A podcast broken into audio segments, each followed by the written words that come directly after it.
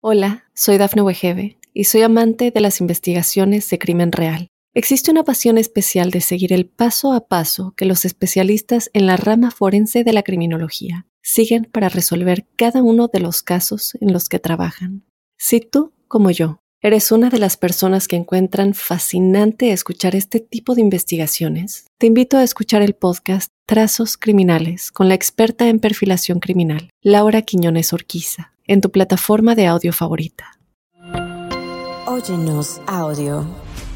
¿Qué hacer para dejar de esperar a que te escriba? Cuando estás en una relación en donde tu experiencia emocional está atada a los comportamientos del otro, terminas sometiéndote a una montaña rusa de autoestima, que en muchos casos termina con crisis de ansiedad y con conflictos de pareja. No necesariamente hay que saber de dónde viene todo este problema, sino cómo detenerlo y más importante, con qué vamos a reemplazarlo. Soy José Luis López Velarde, psicólogo y sexólogo, especializado en temas de pareja, y te doy la bienvenida a nuestro programa Amor y otras cosas, en donde cada semana compartiremos temas de desarrollo personal sobre amor, sexo y relaciones de pareja. En el capítulo de hoy hablaremos sobre qué hacer cuando no nos escribe o no nos contacta nuestra pareja.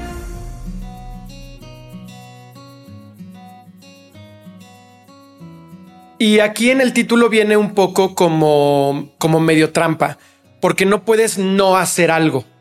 Tienes que pensar qué es lo que sí vas a hacer para sustituir lo que no quieres hacer.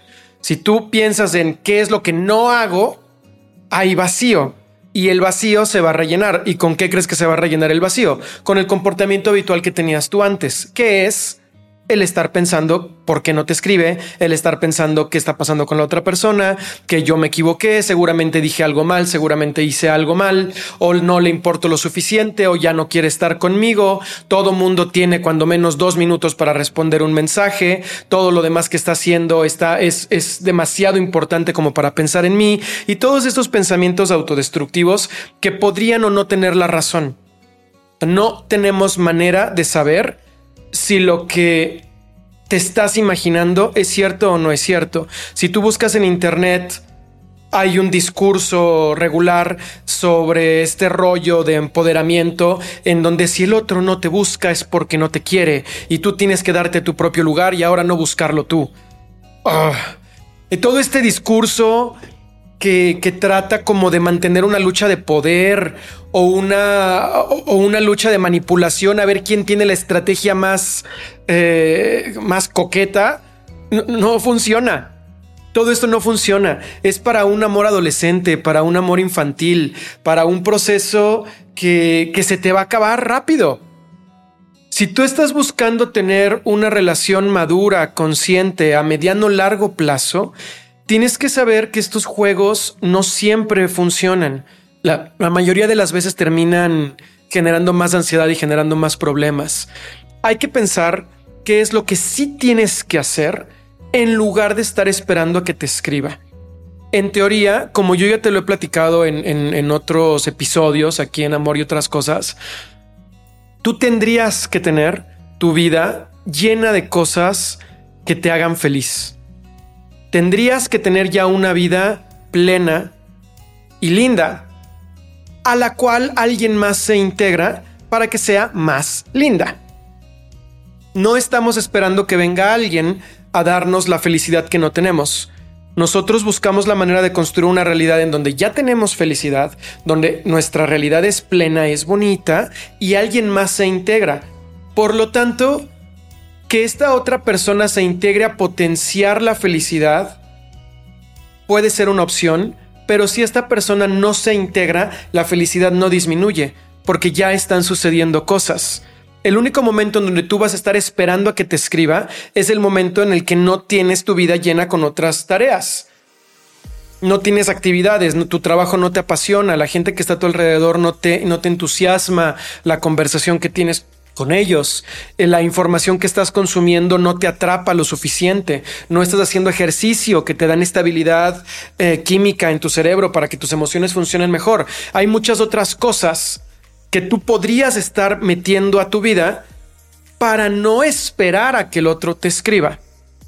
Eso es la primera idea, yo creo que es la más importante, por eso arrancamos ahí el episodio de hoy, porque tienes que pensar en lo que sí hay que hacer con tu tiempo en lugar de esperar a que te escriba.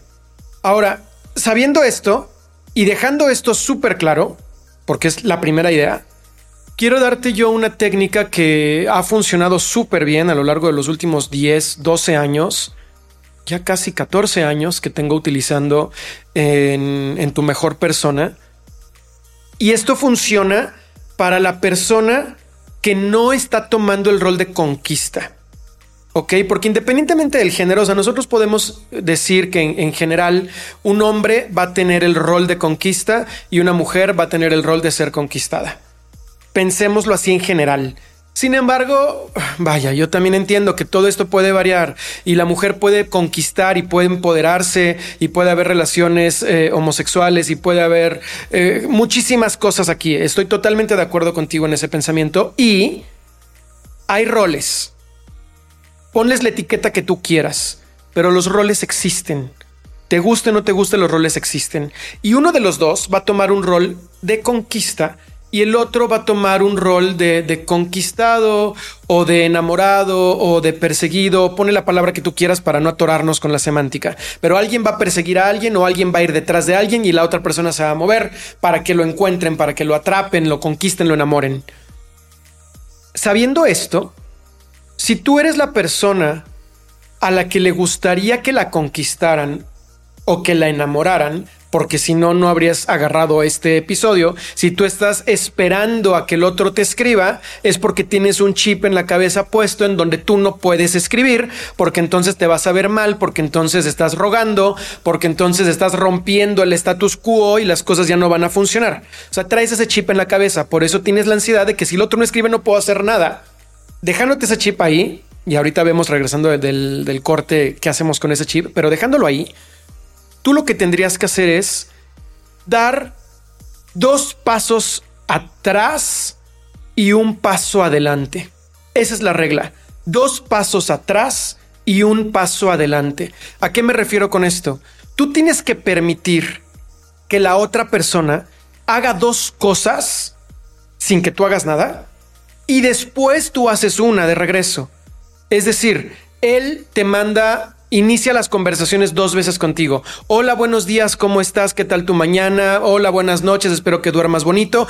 Ya tomó dos veces un mensaje hacia ti. El siguiente mensaje lo tienes que mandar tú.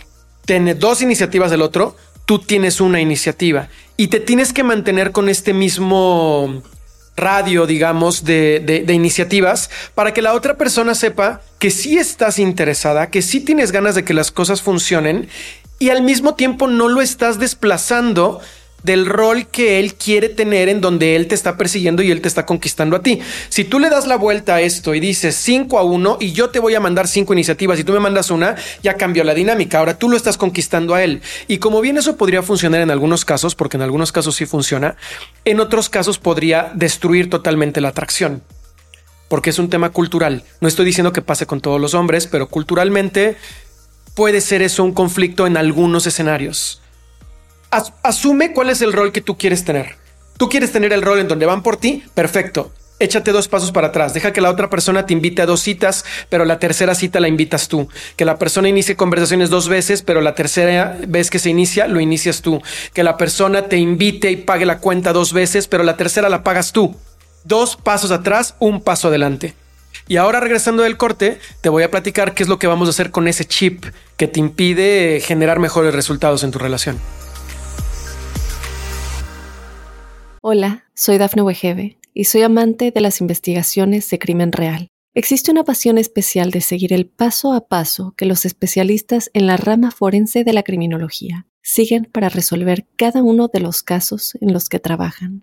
Si tú, como yo, eres una de las personas que encuentran fascinante escuchar este tipo de investigaciones, te invito a escuchar el podcast Trazos Criminales con la experta en perfilación criminal, Laura Quiñones Orquiza en tu plataforma de audio favorita. Ahora ya sabes qué es lo que tienes que hacer. Dos a uno, pensando que tú eres quien está conquistando o que tú tienes que tomar la iniciativa, dependiendo de la persona con la que estés, esa persona podría o no darte el uno que tú necesitas para seguir avanzando. Pero si no te diera ese uno, lo único que tú puedes estar midiendo es que cuando tú das el paso, la otra persona es recíproca con lo que estás haciendo. Si tú abres conversaciones, la otra persona continúa las conversaciones. Si tú invitas a la cita, la otra persona acepta la cita. Y cuando te dice que no te da otra, te da una contrapropuesta. Cuando tú estás ahí, la otra persona responde. Si eso está sucediendo, entonces tú no tienes que esperar a que te den el tercer paso. Tú simplemente tienes que seguir dando pasos. ¿En qué momento te detienes? ¿En qué momento realmente dices, ya no voy a mandarle mensajes y me voy a esperar a que el otro me mande mensajes a mí? En el momento en el que el nivel de respuesta a tu iniciativa es considerablemente inferior a lo que tú estás haciendo, pero considerablemente inferior. Te voy a dar un ejemplo. Vamos a, vamos a imaginarnos tu pantalla de WhatsApp. Tú agarras y le, lo saludas, le haces una pregunta y le platicas de tu día. Son tres cosas. Saludas, preguntas y compartes. ¿Qué esperarías? Que la otra persona salude, responda la pregunta y comparta un poco más. Si la persona tiene mucho interés en ti, también te va a hacer una pregunta. Entonces ya estamos pensando que el otro está bien. Pero si tú de todo lo que haces, él no te saluda, no comparte de más y simplemente responde tu pregunta, entonces estamos hablando que la tasa es de 3 a 1. Tienes tú tres cosas que estás haciendo y la otra persona tiene nada más uno de regreso. Y si tú, como el otro te dio uno, tú le contestas otra vez con uno, la conversación se va a morir y van a empezar a hablarse solamente con monosílabos o con frases súper chiquitas y no, no, no va a aprender esto nada en ningún momento. Tú tienes que ver si cuando tomas la iniciativa, el otro se sube al mismo nivel que tú, lo sube un poquito más o se queda un poquito abajo. Regrésate ahorita en este momento, si quieres, pon pausa a esta conversación que tenemos tú y yo y vete a tus conversaciones de WhatsApp y revisa quién inicia las conversaciones y quién las inicia, el otro responde el mismo nivel o no. Es súper evidente. Cuando a mí me mandan copias de pantalla por WhatsApp para que les ayude a resolver su relación, yo nada más hago scroll down y luego, luego se ve el tamaño de las, de las pelotitas de conversación. Uno tiene una línea y el otro tiene una conversación gigantesca y lo puedes ver. O sea, nada más haces scroll y se ve luego, luego quién está encima del otro. La única excepción en donde esto es un indicador de que la otra persona no está tan interesada en ti es cuando la otra persona tiene una edad en donde no creció con aparatos eh, de este tipo. Si estamos hablando de alguien que en su adolescencia no tenía un celular en la mano, entonces es muy probable que no tenga nada que ver su interés con la manera en la que te responde o con la frecuencia en la que te responde. Pero si estamos hablando de alguien que en su adolescencia tuvo un celular y está acostumbrado a utilizar el celular, que de hecho se incomoda cuando le hablan por teléfono porque prefiere mandar mensaje, entonces es otra cosa. Tú tendrías que dejar de mandar mensajes cuando te des cuenta que la tasa de respuesta que tiene del otro es de menos de 3 a 1. Cuando es 3 a 1 o menos, tienes que detenerte. Ahora, si tú te detienes y el otro empieza a escalar, tienes una buena oportunidad. Si tú te detienes y el otro deja de reaccionar, o sea, no, no, no escala para recuperarte, simplemente se desaparece, tienes dos alternativas. Una alternativa es aprender herramientas nuevas de conquista, de comunicación, de persuasión, para intentar darle la vuelta a las cosas, que eso sí es posible, pero es tema tal vez de otro episodio. O tienes la alternativa de acercarte a preguntarle, me doy cuenta que esto ya no va a avanzar y está bien, lo acepto, no hay ningún problema con eso. Me gustaría que me compartieras, si te es posible, qué pasó.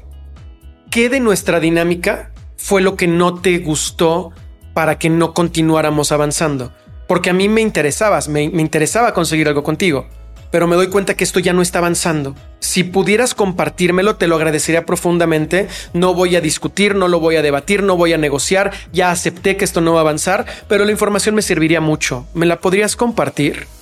En algunos escenarios la otra persona tiene miedo a lastimarte y no te va a decir la verdad, pero hay otros escenarios en donde te consideran honesto o honesta y hay quien sí se atreve a decírtelo. Lo que te digan es información valiosa que vas a tomar y la vamos a utilizar para la siguiente relación. vas a tomar esa información para la siguiente relación porque seguramente te equivocaste, algo hiciste mal.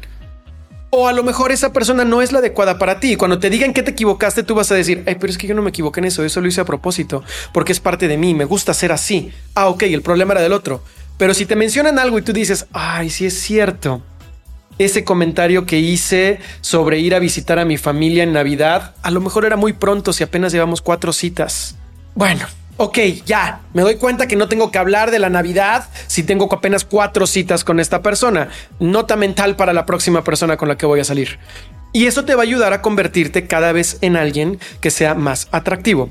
Regresando del corte, te voy a decir cuál es una de las mejores técnicas que puedes utilizar para darle la vuelta a las cosas cuando el otro ya no te está escribiendo.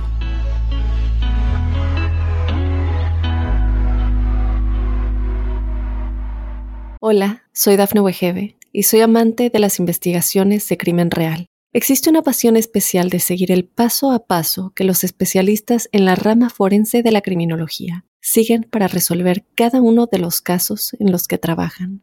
Si tú, como yo, eres una de las personas que encuentran fascinante escuchar este tipo de investigaciones, te invito a escuchar el podcast Trazos Criminales con la experta en perfilación criminal, Laura Quiñones Orquiza en tu plataforma de audio favorita.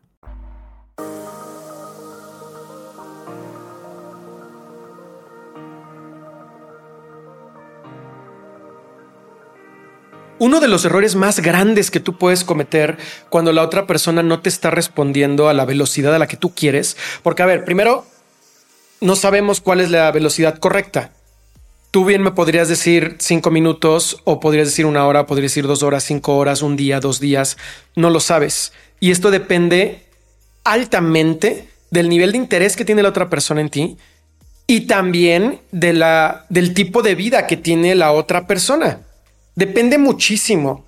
Por mucho, por mucho, por mucho que yo ame profundamente a mi esposa, si yo estoy dando un taller, estoy dando una conferencia y estoy parado enfrente de un montón de gente durante cuatro horas consecutivas, pues se va a tener que esperar cuatro horas a que le conteste.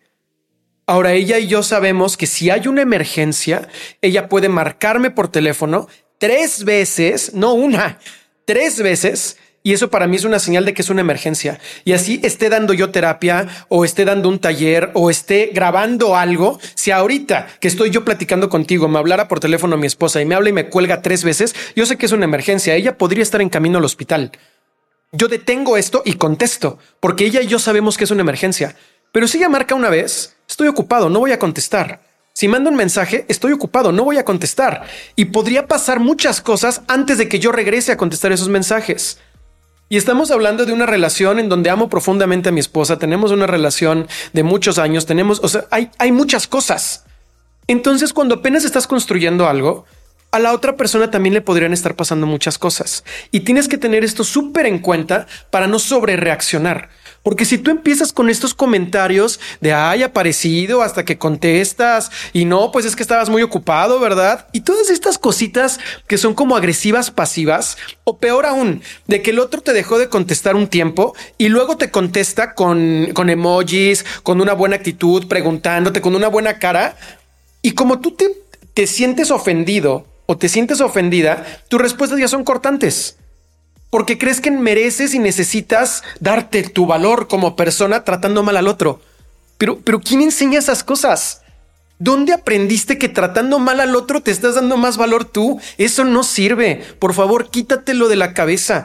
Tratar mal al otro o ser ausente con el otro no te da más valor como persona. Te da más valor como persona ser la mejor versión de ti en todo momento ser la mejor versión de ti en todo momento es lo que te da autoestima, es lo que te da valor, es lo que te da fuerza. Si el otro te deja de hablar y de repente regresa, lo recibes igual con una sonrisa, igual con la mejor actitud del mundo. A lo mejor ya no te interesa y a lo mejor ya no vas a continuar una relación de pareja con esa persona. Ok, pero eso no quiere decir que vas a bajar tu estándar de ser la mejor versión de ti con él y con ella y con todas las demás personas que están en tu mundo quitémonos ese chip de la cabeza de manipulación, de, de, para yo sentirme valioso tengo que minimizar al otro, de si tú no me hablas ahora yo tampoco te hablo. Todas esas niñerías tenemos que dejarlas a un lado. Tienes que empezar a comportarte con una postura de lo mejor que puedes ser en todo momento. Eso es lo que realmente funciona. Cuando sobre reaccionas, si el otro estaba un poquito alejado de ti porque había algo que no le encajaba y por eso se tardó un poquito en contestarte y de repente ya te contesta y ya está otra vez ahí y tú te avientas estos dramas, pierdes porque esa sensación de medio incomodidad se hace más grande. Y entonces sí, la relación se empieza a oxidar. Y es ahí cuando tú dices, ah, claro, yo ya lo sabía. Eh, a lo mejor se convirtió más en una profecía autocumplida que algo que tú hubieras podido revisar con tu bolita de cristal.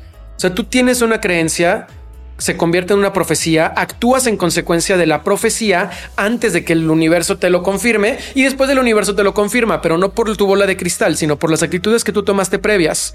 Por eso tenemos que quitarnos todo, todo esto de encima. Y como último consejo yo te diría, si estás en una etapa de conquista, no mandes mensajes con una sola persona. Tienes que interactuar con tres, cuatro o cinco personas. Por si alguien no te contesta, no pasa nada. Puedes hablar con alguien más y tu vida sigue siendo bonita.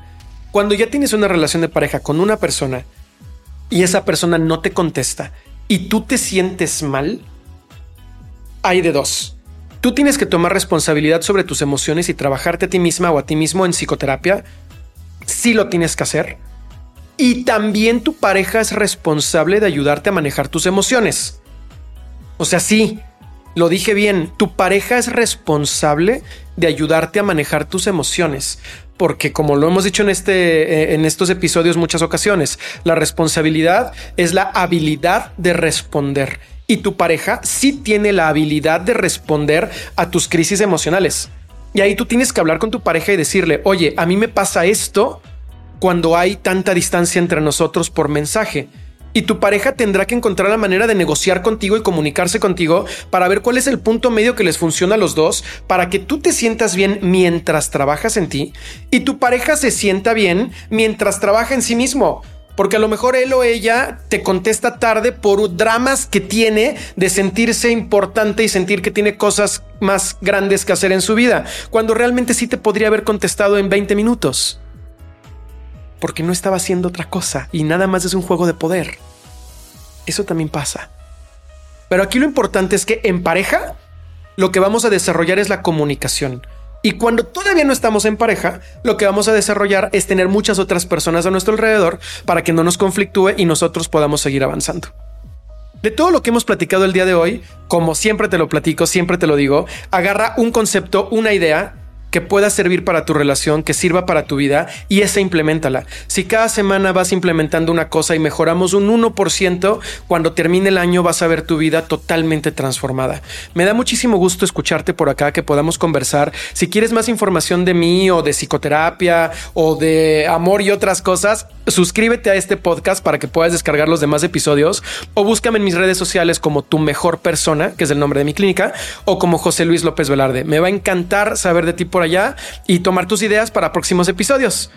Yo mientras tanto me quedo por acá revisando los comentarios que nos han llegado y tú y yo platicamos el próximo martes. Hasta pronto.